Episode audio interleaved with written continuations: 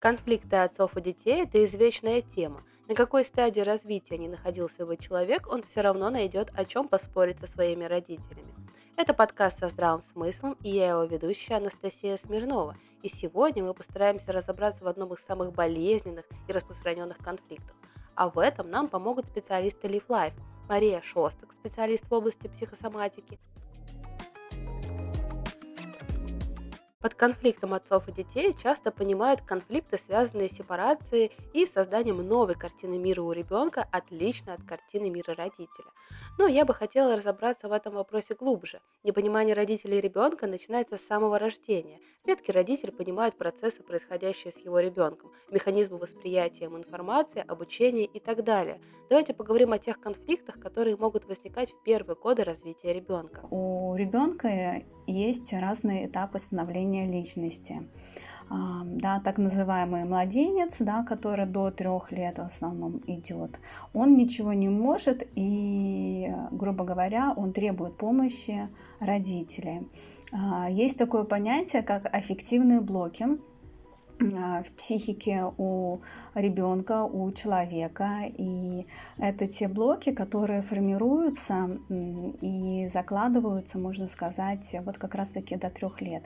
И если аффективный блок положительный, то в дальнейшем человек вырастает и становится таким более оптимистом, если эффективные блоки более э, были, ну, как бы не удовлетворялись, грубо говоря, потребность, то человек вырастает ну, таким более пессимистом, да, но если у вас удовлетворяли хотя бы 40-50% эффективных блоков, то вы уже э, готовы думать, да, как бы, ну, вот, вот это все, да, пресловутое позитивное мышление, оно же не просто так берется, оно как раз-таки складывается из очень раннего, да, детства, младенчества.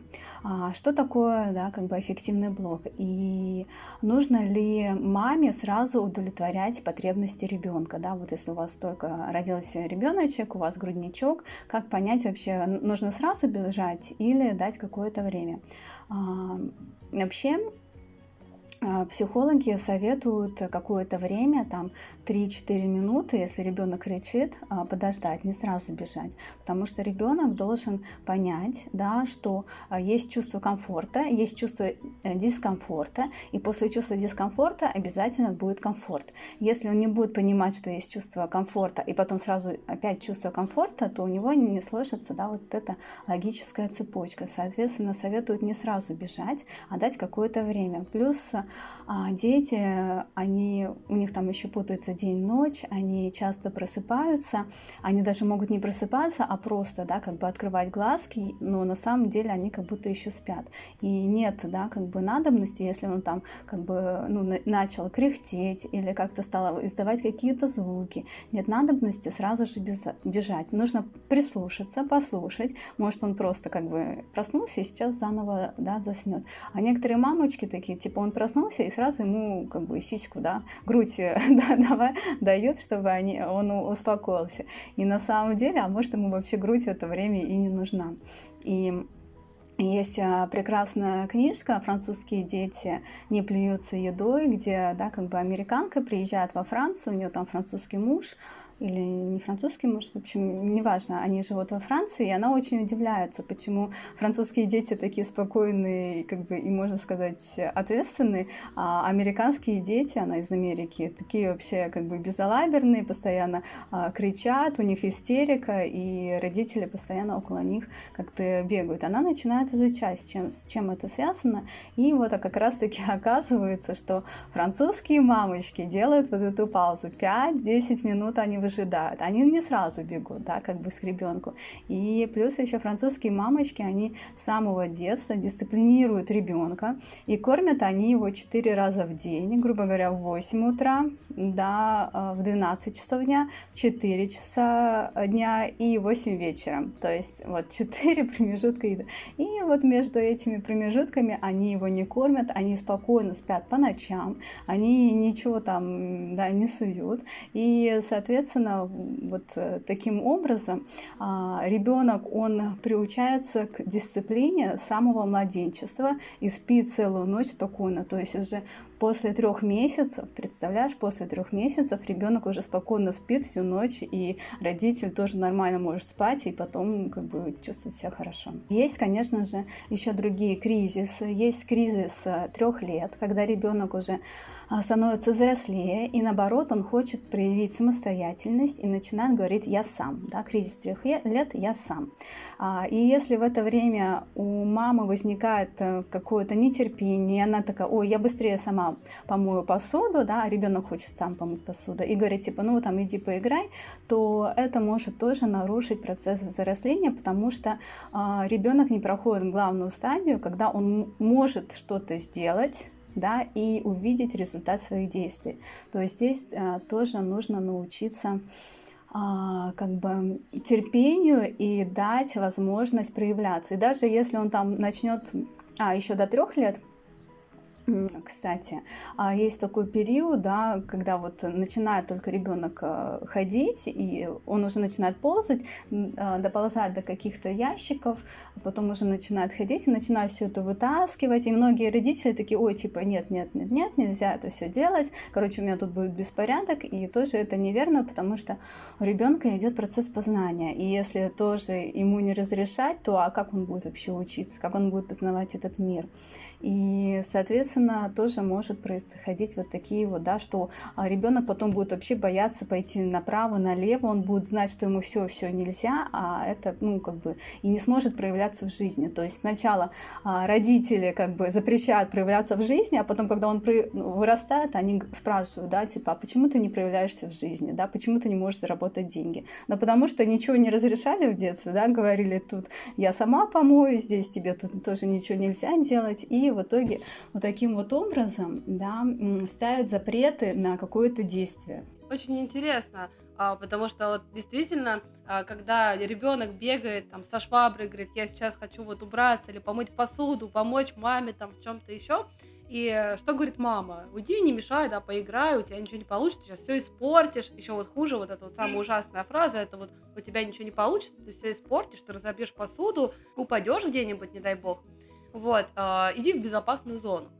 И э, действительно, когда ребенок вырастает уже там до подросткового, например, периода, ну или может быть чуть старше, потом родители удивляются, а почему ребенок не помогает? Почему вот ты же уже взрослый, теперь вот настало это время, а, давай теперь мне помогай. А у ребенка действительно стоит запрет. Мне запретили, у меня ничего не получится, мама лучше со всем справится, да, зачем мне вообще чего-то делать? Ну и как э, ты правильно сказала, действительно, когда нам в детстве говорят, сюда не иди, там опасно. Вот сюда тоже не иди, там тоже не надо. Вот э, дверь не открывай, на шкаф не залезай, а все же безумно хочется попробовать. И у нас действительно уже стоят такие определенные блоки, что не, не то, что да, в шкаф не нужно залезать, да, а вот там новую профессию, это я не буду пробовать, да, это, это что-то вот непонятное, неизвестное, а, там опасно, у меня возникает множество разных страхов, да, каким-то своим целям я не буду идти, да, потому что это что-то вот тоже недостижимое, опасно, у меня не получится, и еще же мама вот там сзади стоит, которая скажет, а я говорила, что у тебя ничего не получится. И действительно, а, именно вот в таком раннем детстве у нас возникают такие интересные блоки, которые потом аукаются не самым приятным отзывом у нас а, уже во взрослой жизни. Да, таким образом формируется наш внутренний родитель, и он часто не поддерживающий внутренний родитель, а именно критикующий, да. И вот этот голос из головы, у тебя ничего не, не получится, да, что ты о себе возомнила, ты там захотела сменить новую профессию, и тут возникает вот этот внутренний родитель, голос, да, типа, и нечего даже и пытаться общаться.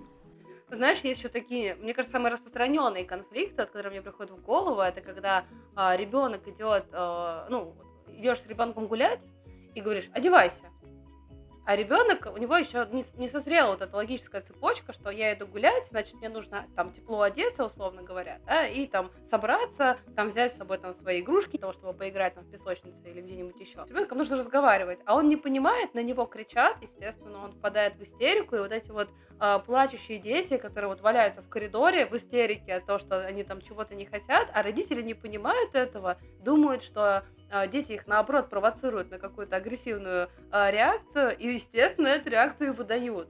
Или еще, знаешь, есть конфликты в магазинах, тоже распространенные, когда ребенок также валяется на полу э, и, и просит какую-нибудь там шоколадку себе купить, а родитель действительно сначала у него происходит стадия гнева, он кричит и говорит, никаких тебе шоколадок, а потом, когда понимает, что гнев не помогает, а он действительно не помогает, естественно, они ведутся на эту провокацию, манипуляцию и покупают ребенку эту шоколадку. Тем самым у ребенка закрепляется вот этот э, интересный шаблон поведения, что если все-таки я буду манипулировать мамой, если я буду делать то, что ей не нравится, я смогу добиться того, чего я хочу. Да, да, тут э, очень важно, как бы, если ты сказала нет, значит нет да, если ты как бы решил все-таки его побаловать, да, значит да, да, и потому что иначе у него получается разрыв, да, шаблонов. С одной стороны, мама говорит нет, а потом он как бы начинает ее проверять, продавливает мамочку, да, и понимает, что вот истерикой он может все-таки что-то добиться. Вот э, почему еще ребенок до 7 лет может вести себя вот так вот неадекватно, как думают родители, кричать, биться, да, там и в истерике.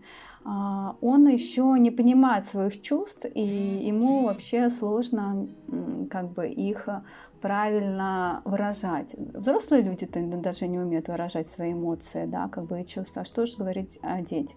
Э, дети, они не понимают, да, как бы у них нету понятия самоценность, нету понятия, э, что я злюсь, значит, я злюсь, да, там, или вот они еще не понимают этого, да, им сложно понять, то есть у них происходит какая-то реакция, а назвать, что это там злость или что-то другое, они еще не могут, да. А вот в 7 лет, когда они уже начинают что-то соображать, они понимают, что да, я сейчас злюсь, то есть у, него, у них такое глобально происходит становление личности. Переходный возраст, ну такой вот уже переходный период, и самое интересное, что именно в возрасте 7 лет детей отдают в первый класс, и там проходит процесс в первом классе адаптация. То есть это такой достаточно большой стресс для ребенка, потому что до этого он ходил в садик, и особо там от него ничего не требовали.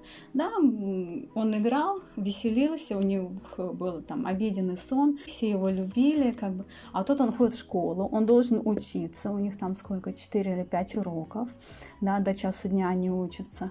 И, соответственно, такая достаточно большая нагрузка на психику, и не все дети сразу могут адаптироваться. Плюс нету да, сна, это тоже как бы, да, и как бы как-то я привык спать, а тут надо учиться, и как бы нужно что-то делать.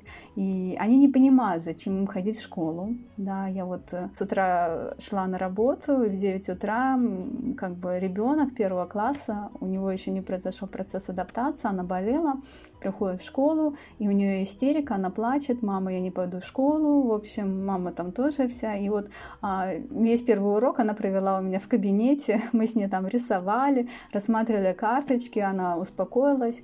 А, подходим да, к кабинету, где она занимается, у нее опять начинается истерика.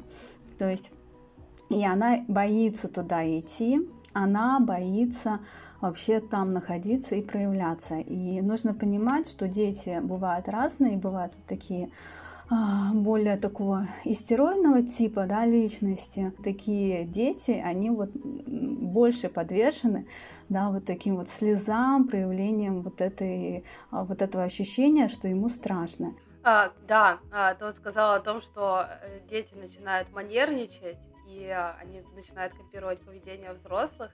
Но на самом деле дети, они же в принципе являются отчасти копией родителей. То есть у них же один из источников получения информации, да, как нужно вести себя и в социуме, и в принципе, это родители.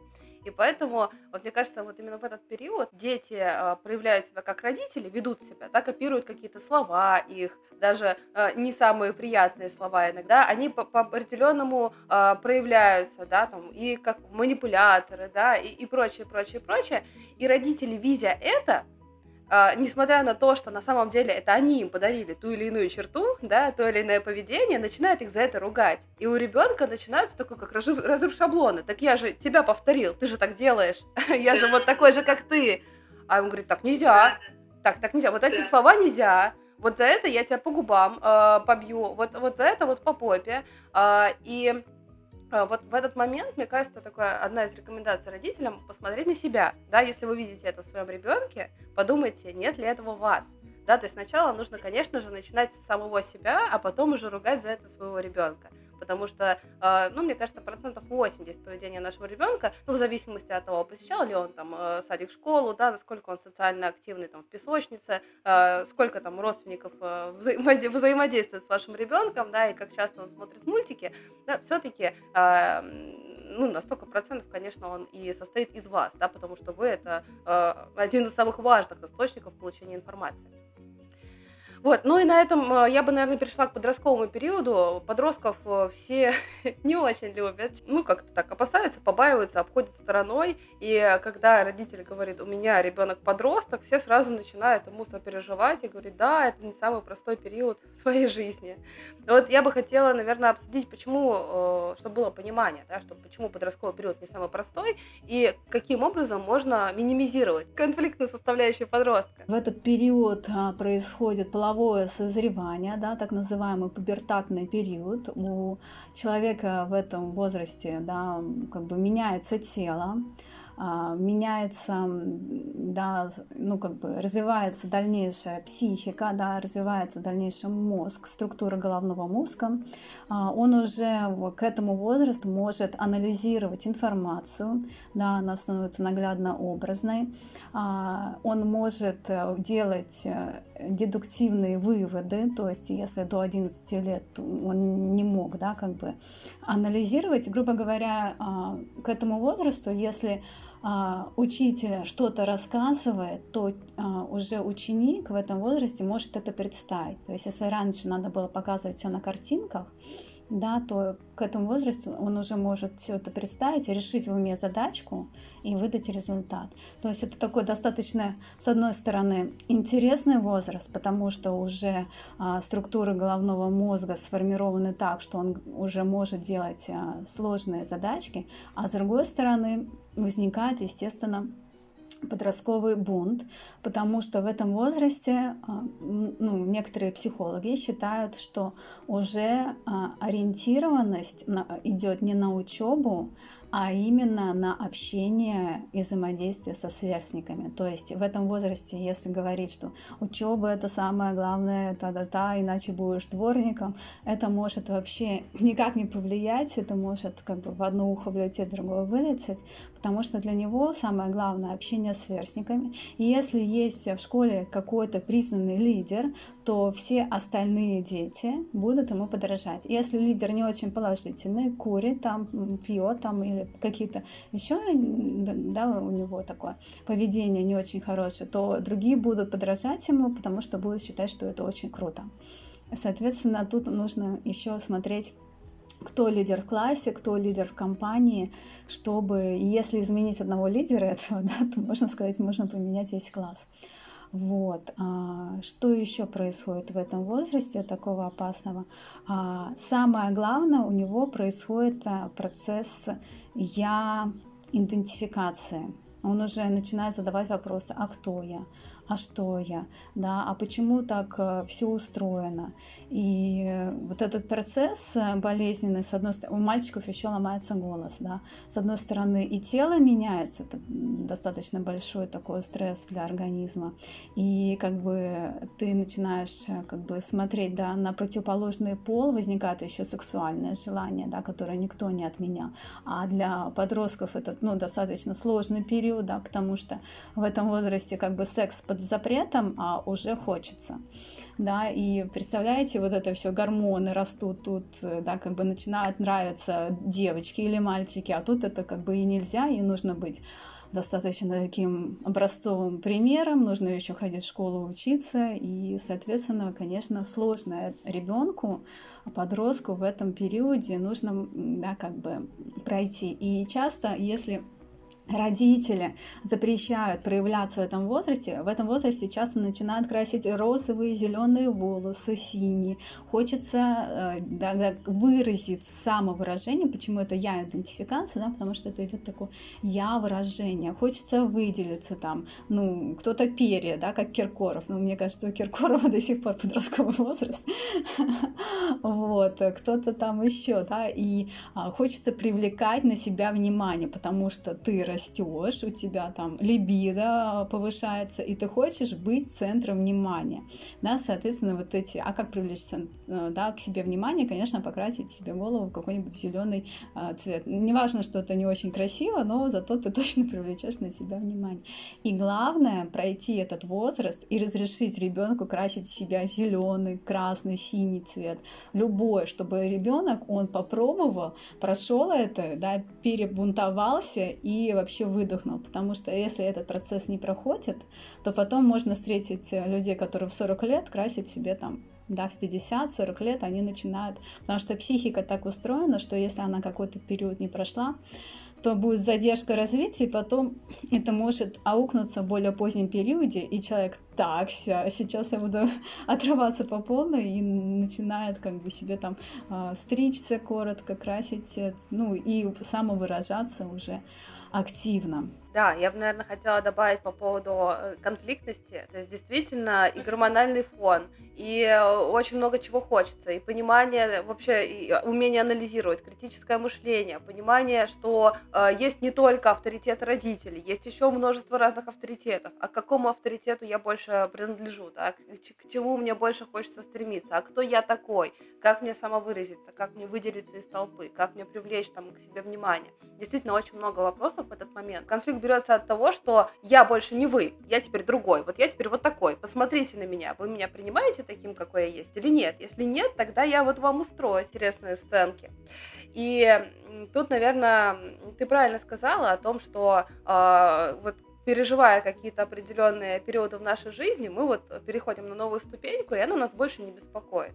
Вот точно так же воспитание детей. Если на, на ранних стадиях мы объяснили ребенку, э, что, зачем и почему, да, не вот эти вот скандалы, как я уже говорила, валяние там на полу, вот эти вот безумные истерики, манипуляции и прочее. А если мы с ребенком общаемся более открыто, более прозрачно, более с пониманием, что да, я понимаю, что там вот ты вот этого не понимаешь, я тебе это объясню, да, бывают разные трудности, я тебе здесь помогу, но я тебе даю вот полную свободу, да, вот эта проблема ты решаешь самостоятельно, но если ты понимаешь, что ты вошел в тупик, самостоятельно эту проблему решить не можешь, здесь есть я, да, которая тебе поможет, направит и так далее. И вот если на протяжении вот всего периода взросления ребенка э, у вас были именно такие доверительные отношения, когда вы давали полную свободу, но при этом приглядывались, да, со стороны, все ли, все ли идет правильно, не опасна ли эта ситуация для вашего ребенка, нужна ли ему помощь. Вот в таком случае и в подростковом периоде не будут таких вот глобальных проблем, да, когда подростки уходят из дома, да, когда они там начинают прям совсем яростный бунт, да, когда там ожесточенные войны и конфликты происходят, будет все будет э, действительно и гормональный фон, и какие-то истерики локальные, да, и ссоры, конфликты, скандалы, они будут, но они не будут такие яркие, как могли бы быть, если бы вы не прошли грамотно все эти а, этапы взросления ребенка. А, такой взрослый ребенок или уже, в принципе, взрослый человек, который все равно конфликтует со своими родителями. Да, и тут, в принципе, понятно, что, да, уже сформировалась какая-то картина мира, да, уже есть какое-то понимание коммуникации, взаимодействия, да, есть уже определенные алгоритмы, да, которые есть э, там, у взрослого.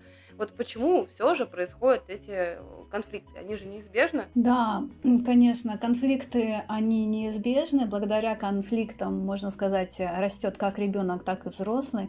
Часто возникают конфликты из-за того, что а родителя что-то ожидает такого от ребенка, да, и чего ребенок не может дать. И, грубо говоря, родитель, возможно, хочет реализовать то, что он не реализовал сам в своей молодости, и ждет прямо от ребенка, что тот поступит в тот или иной университет, да. И это часто бывает проблема, как раз-таки 11 класса, я вот, ну, активно сейчас общаюсь с подростками, которые говорят, что вот, типа, я не могу пойти э, учиться в институт туда, куда я хочу, потому что моя мама да, считает, что я должна пойти да, учиться на военного. Что-то более перспективно, да, грубо говоря, чем пойти учиться там на дизайнера. Хотя, как бы, многие знают, что сейчас дизайнеры хорошо достаточно зарабатывают. Но у мамы другая картина мира. И если, как бы, ребенок недостаточно проявлен, если не произошла сепарация от родителя, кстати, в этом возрасте должна произойти сепарация от родителя, грубо говоря, в идеале сепарация должна произойти уже, ну вот, к 18 годам. И если сепарация не произошла, и ребенок ребенок до сих пор да, прислушивается к родителю, прям вот то, что касается именно профессии, выбора, потому что я же, я объясняю, да, как бы этой девушке, ну, посмотри, ты, конечно, можешь пойти, но тебе с этим жить, тебе потом работать на, по этой работе, да, на этой работе, и как бы это же твоя жизнь, а не мамина жизнь. Я понимаю, да, что, грубо говоря, мама хочет для тебя самого лучшего, но как бы, да, ты, ну, если ребенок еще не готов взять на себя ответственность за свою жизнь, то, конечно, он будет прислушиваться к маме или к папе, может делать те выборы, которые не в его интересах, а в интересах родителей, и потом от этого страдать. И потом могут еще на этой почве возникать новые конфликты, и потом, когда ребенок созреет все-таки и вот сделает вот этот бунт, да, сепара... ну, сепарация, а, отделение от родителя, то родитель может э, как бы, а как же так? Она была такая всегда спокойная, тихая девочка, да, типа, почему это вдруг она решила тут мне устроить бунт в 25 лет, да, то есть э, сепарация может как бы задержаться, да, или в 30 лет, что это она вдруг, да, тут э, решила как бы выступать. Всегда была такая хорошая, смирная. То есть хорошая, смирная девочка — это не всегда хорошо. Чтобы развить что-то такое глобальное, да, нужно все таки уметь рисковать и идти вот на, на какие-то такие рисковые шаги. Ну, тут, мне кажется, нужно еще поговорить с родителями, потому что дети-то, конечно, все это могут прекрасно понимать, что жизнь это моя, я хочу вот быть дизайнером, и э, вот, вот хочу вообще жить отдельно, и вот э, свою там уже семью строить, не знаю, детей заводить, ну, условно, условно говоря, конечно, в 11 классе вряд ли кто-то этого хочет, но, возможно, да, есть.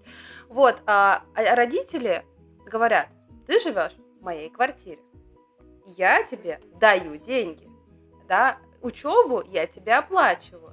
И в таком случае а, возникает такая, вот вроде как я личность, вроде я сформировалась, вроде у меня есть свои независимые мысли, желания и потребности. А ощущение такой тюрьмы, такой золотой клетки. Вроде как все хорошо, меня не бьют, да, меня кормят, все замечательно. А я не могу делать, что я хочу. А здесь уже такой замкнутый круг. Говори, не говори, а родители говорят, вот у меня здесь все рычаги давления на тебя есть, да, никуда не вылетишь, будешь жить так, как я хочу. И, наверное, да. здесь уже нужно работать именно специалисту, да, там, психологу, там, конфликтологу, необходимо работать уже больше с родителями, да, говорить, а вы какого будущего для своего ребенка хотите? Вы хотите, чтобы он вот э, пошел вот по, по тому пути, который вы хотите, и был абсолютно несчастным? Или вы хотите, чтобы он все-таки реализовался там, где ему будет э, комфортнее, удобнее? И мне кажется, вообще, в принципе, нету такой специальности, э, в которой нельзя было бы себя э, реализовать. Да? То есть, если ты хороший специалист, ты можешь получать достойные деньги, будь ты врачом или дизайнером, или, не знаю, блогером, или где-нибудь еще. Да? Главное, чтобы у тебя глаза горели, и ты вот получал от этого большое наслаждение. Совершенно верно. А, от родителя многое зависит, и когда родитель сам не готов сепарироваться от ребенка, надо понять, да, что ваш ребенок это не ваша собственность. И чем раньше вы это поймете, да, в возрасте а 18 лет, что нужно отпускать своего ребенка, тем будет лучше. И если мама да, готова отпустить ребенка, потому что часто именно да, с мамой мы были связаны пуповиной, и эта часто пуповина, она там чуть ли у некоторых не тянется до 50 лет, да, как бы вроде бы уже мальчик и девочка выросла, а до сих пор вот сепарация не произошла то, конечно, если мама не готова, то ребенку будет максимально сложно отсепарироваться, и это должны быть такие достаточно сильное желание и сильная воля у человека, чтобы отсепарироваться, да, и часто это затягивается прям действительно на года. А, тут нужно понять у взрослого, да, какие у взрослого вторичные выгоды, да, чтобы ребенок всегда оставался маленький. И, соответственно, вопрос к взрослому. Но не все взрослые ходят к психологам, и в частности, а, маму этой девочки, она не любит психологов. И когда я сказала, типа, пускай она ко мне приходит, мы поговорим, она такая, типа, она к вам точно не пойдет, она не любит психологов. Я такая, ну понятно. То есть, как бы ребенок, да, вот эта девочка, она как бы находится, да, действительно в такой золотой клетке, мама ее всем обеспечивает, и, соответственно, она понимает, что мама рулит.